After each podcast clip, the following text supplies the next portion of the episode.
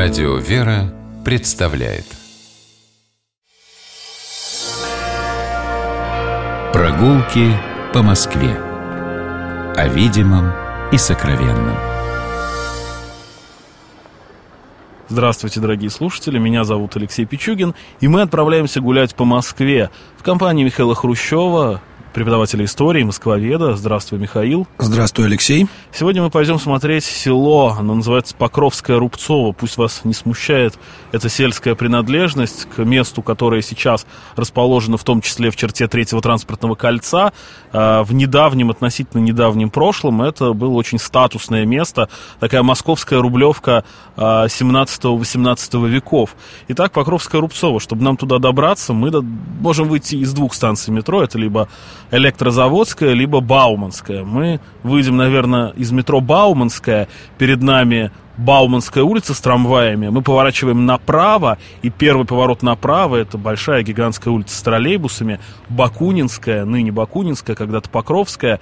По ней мы тоже поворачиваем направо и идем а, до пересечения с третьим транспортным кольцом. Ну, тут не перепутаем, везде указатели, третье транспортное кольцо. И прямо возле третьего кольца мы увидим двухэтажный, очень интересный домик, палаты красный, э, палаты красного цвета. И здесь уже я предоставляю слово Михаилу. Эти палаты интересны нам по двум причинам. Во-первых, с точки зрения истории архитектуры, это такие гражданские, гражданская постройка второй половины 17, 18 века, э, очень архаично выглядящая для ну, своего ну, времени. Там, вероятно, где-то сохранилось, сохранились какие-то элементы более ранней постройки. Да, но интересно она как и с социальной, так, социально-исторической точки зрения. Дело в том, что эти палаты стали одним из таких первых мест в Москве проявления городской активности людей, которые хотели бы сохранить старину. Дело в том, что по плану строительства третьего кольца Щербаковские палаты должны были быть снесены. И общественности удалось их отстоять, они до сих пор стоят.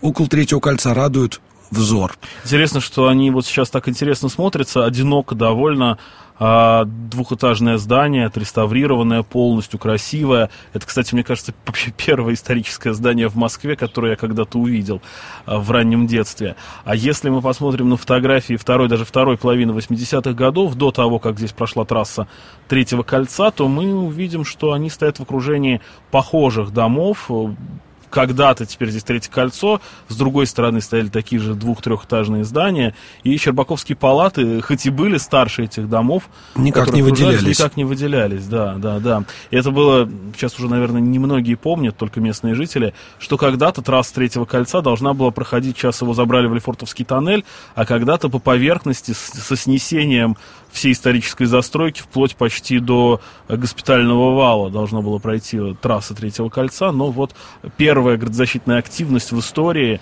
в истории Москвы. В истории Москвы, да, позволила э, кусочками этот район сохранить. Итак, Покровская Рубцова. Для начала разберемся с названиями. Название Покровское более позднее. Первоначальное название Рубцова. Значит, имя Рубец вполне себе такое языческое народное имя, фиксируется в XVI веке, и, собственно, некогда это было владельческое село. Впервые упомянута она в 1573 году. В документах жил здесь Протасий Юрьев. Был он опричником, был представителем рода Захариных Юрьевых, последовательно, ну, впоследствии ставшего родом Романовых. 1575 году с Протасием Юрьевым, как со многими бывшими опричниками, произошла неприятность, он был казнен, а село, соответственно, досталось его дальним родственникам, собственно, Никите Романовичу Захарину, который был отцом Федора Никитича, который, собственно, себя называл Романов, и был, соответственно, прадедом царя Михаила Федоровича. И здесь, соответственно, это село Рубцово стало местом проживания царской семьи, местом летнего отдыха. Сюда очень любил ездить молодой царь Михаил Федорович. И здесь в 1617-1618 году был основан обетный храм Покрова Пресвятой Богородицы в честь защиты этого места от э, вообще Москвы от польского вторжения. Позже храм был перестроен в камне, мы к нему попозже подойдем. Главное, что я хотел сказать, что с 17 века село известно уже с двойным названием Покровское Рубцово. Соответственно, село было небольшим, первоначально располагалось оно, собственно, вдоль современной Бакунинской улицы и вплоть до реки Яузы, такую достаточно небольшую площадь занимала. Проживали здесь в 17 веке в основном люди, связанные с дворцом, всякая обслуга дворцовая, и посторонних людей здесь особенно не было. Пройдем чуть дальше, и мы увидим справа и слева по Бакунинской улице будут слева здания дом номер 81, такой здание второй половины 19 века с куполом и крестом. Это приют сестер Милосердия с церковью Александра Невского. А справа от него будет церковь красная такая Николая Чудотворца в Рубцове. Здесь надо оговориться, что довольно долго мы будем идти мимо типовых многоэтажек, их здесь понастроили в 80-е годы, снеся при этом немалую часть такой классной московской исторической застройки, включая здание знаменитой китайской духовной миссии, Все, что здесь мы увидим, маленькие двух-трехэтажные дома городской застройки 19 века, это жалкие остатки. И вот только метров через 400, наверное, мы подойдем храму Никольскому, к церкви Александра Невского, на которой там планируется установить купола, пока их нет. Да, я Поэтому... просто когда готовился, ориентировался по фотографиям 80-х годов 19 века, такое бывает, некоторая операция памяти. А пока, да, операция памяти, как я улицу Фридриха Энгельса называю Ирининской, хотя она с 1922 уже Фридриха Энгельса. Здесь же, кстати, в этом районе. А пока здесь только церковь Александра Невского, она действующая, она, по-моему, издательскому отделу патриархии принадлежит. Всего две апсиды. Да, здание угадывается по, вот, собственно, алтарным выступам только, церковное его назначение. Пока мы взглянем на другую сторону улицы, на церковь Святого Николая Чудотворца, пара слов. Первая церковь в этом месте фиксируется в 1615 году. Первые сведения письменные. Эта церковь была тогда деревянной, при ней присутствовал при обновлении этой церкви, собственно, присутствовал Михаил Федорович, и поэтому-то она, собственно, и упоминается впервые в письменных источниках. Современное здание – это 60-е годы 18 века, 1765-66 годы, четверик, собственно, а трапезные колокольни более поздние, это уже конец 19 века, когда церковь была перестроена сильно. Что интересно, в советское время церковь работала до начала 30-х годов, потом ее закрыли, и здесь долгое время находился хлебозавод. Ну, собственно, до 92 -го года, пока его приходу не отдали, колокольни не было. Та колокольня, которую мы видим, это реплика, она восстановлена да, в 21 веке уже.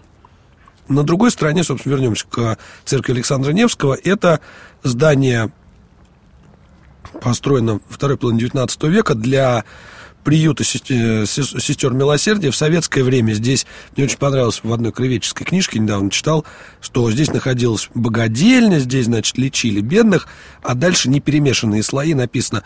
После Октябрьской революции здание передали народу. Угу. Вот, и здесь были общежития долгое время, пока, собственно, здание обратно не отдали церкви под издательский отдел. Далее за церковью Александра Невского выглядывает из-за ограды очень красивая церковь, собственно, Покрова Пресвятой Богородицы, в честь которой и называется это село Покровским.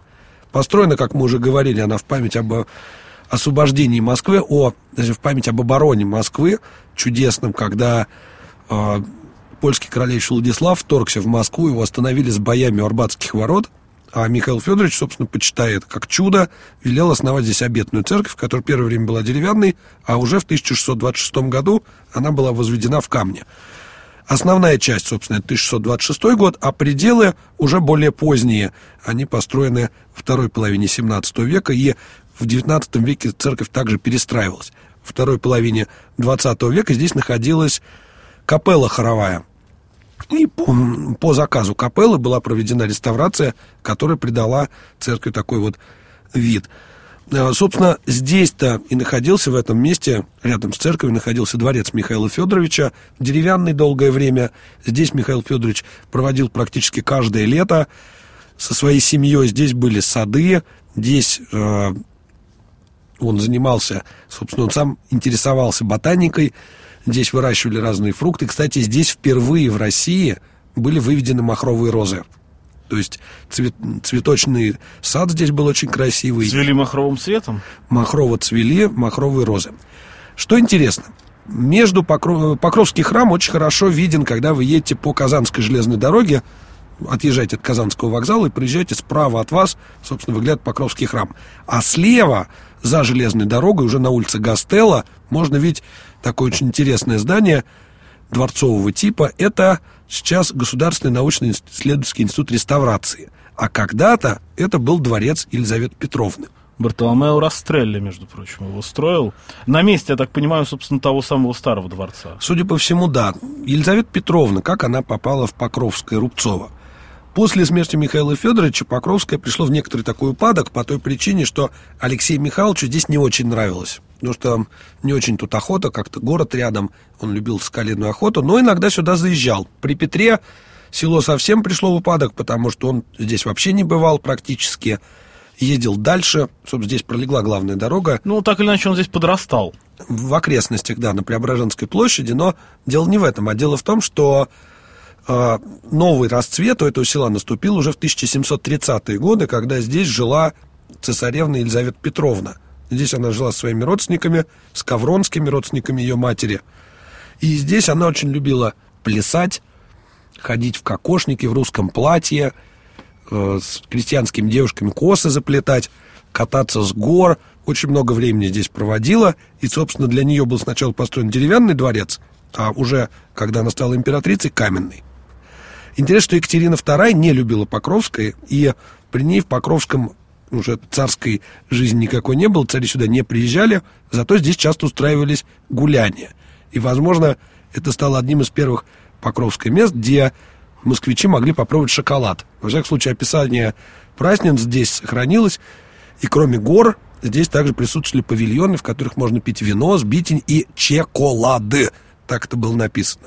Интересно, что село само росло постоянно, поскольку находилось в непосредственной близости от города. Здесь даже была своя отдельная Покровская полицейская часть. Со второй половины XIX века здесь появляются фабрики многочисленные. И, собственно, фабрики уже определяют вид этого села второй половине 19 века. Да и во многом нынешний тоже, потому что фабрики тут доламывают до сих пор. Ну да, и когда мы едем, например, вдоль Яузы, вдоль Рубцовской набережной, то по левой стороне сплошные фабрики, где-то еще целые, где-то разрушающиеся. Это все вторая половина 19 века они здесь появились. И в Переведеновском переулке рядом здесь появилась фабрика. И между Бакунинской улицей и Яузой все застроено было фабриками. Собственно, во второй половине 19 века это уже полноправная Москва, которая включена уже в московскую администрацию. И никаких следов уже там, особого царского отношения к этому селу не сохранилось. Попутно хотел бы еще напомнить, что село Покровское-Рубцово сыграло огромную роль в московской топонимике. Все мы знаем и любим улицу Покровка – Собственно, получила она свое название во многом из того, что это была дорога, которая вела в село Покровское. Интересный такой штрих, что вдоль этой дороги старались строиться знатные богатые люди. Я думаю, чтобы почаще попадаться царю на глаза, не знаю. Среди них были иностранцы. И в какой-то момент руководство города заметило, что вдоль главной дороги, по которой царь ездит, живут иностранцы, и велел им всех, всем отсюда выселиться, поскольку считал, что это не очень безопасно. Ну и, наверное, на прощание, прежде чем мы покинем Покровское Рубцово, хотел сказать, что планировку этого села очень, конечно, изменила железная дорога. Пока ее в 1860-е годы не, под, не построили, было еще понятно, где здесь село Покровское, как связан Покровский храм и дворец. А, собственно... Да, теперь их дорога разделила. Англичане строили дорогу, что до сих пор заметно. Действительно, движение на этой дороге левостороннее – в отличие от нашего правостороннего. И это часто сбивает с толку москвичей, которые ездят по Казанскому направлению. Зато с, собственно, из железной дороги можно наблюдать и дворец, и церковь, и представлять, как же здесь все выглядело до появления этой транспортной артерии. Такое вот село Рубцовское, Рубцово-Покровское или Покровское-Рубцово. Которое мы сегодня посмотрели вместе с Михаилом Хрущевым. Можно пройти чуть дальше через Электрозаводский мост и выйти к одноименной станции метро. А, спасибо, Михаил, экскурсовод, исследователь Москвы, историк. Я Алексей Пичугин. Мы а, прощаемся с вами. Любите наш город, нашу Москву. Гуляйте по ней, любуйтесь ей. До новых встреч. До свидания. Прогулки по Москве. О видимом и сокровенном.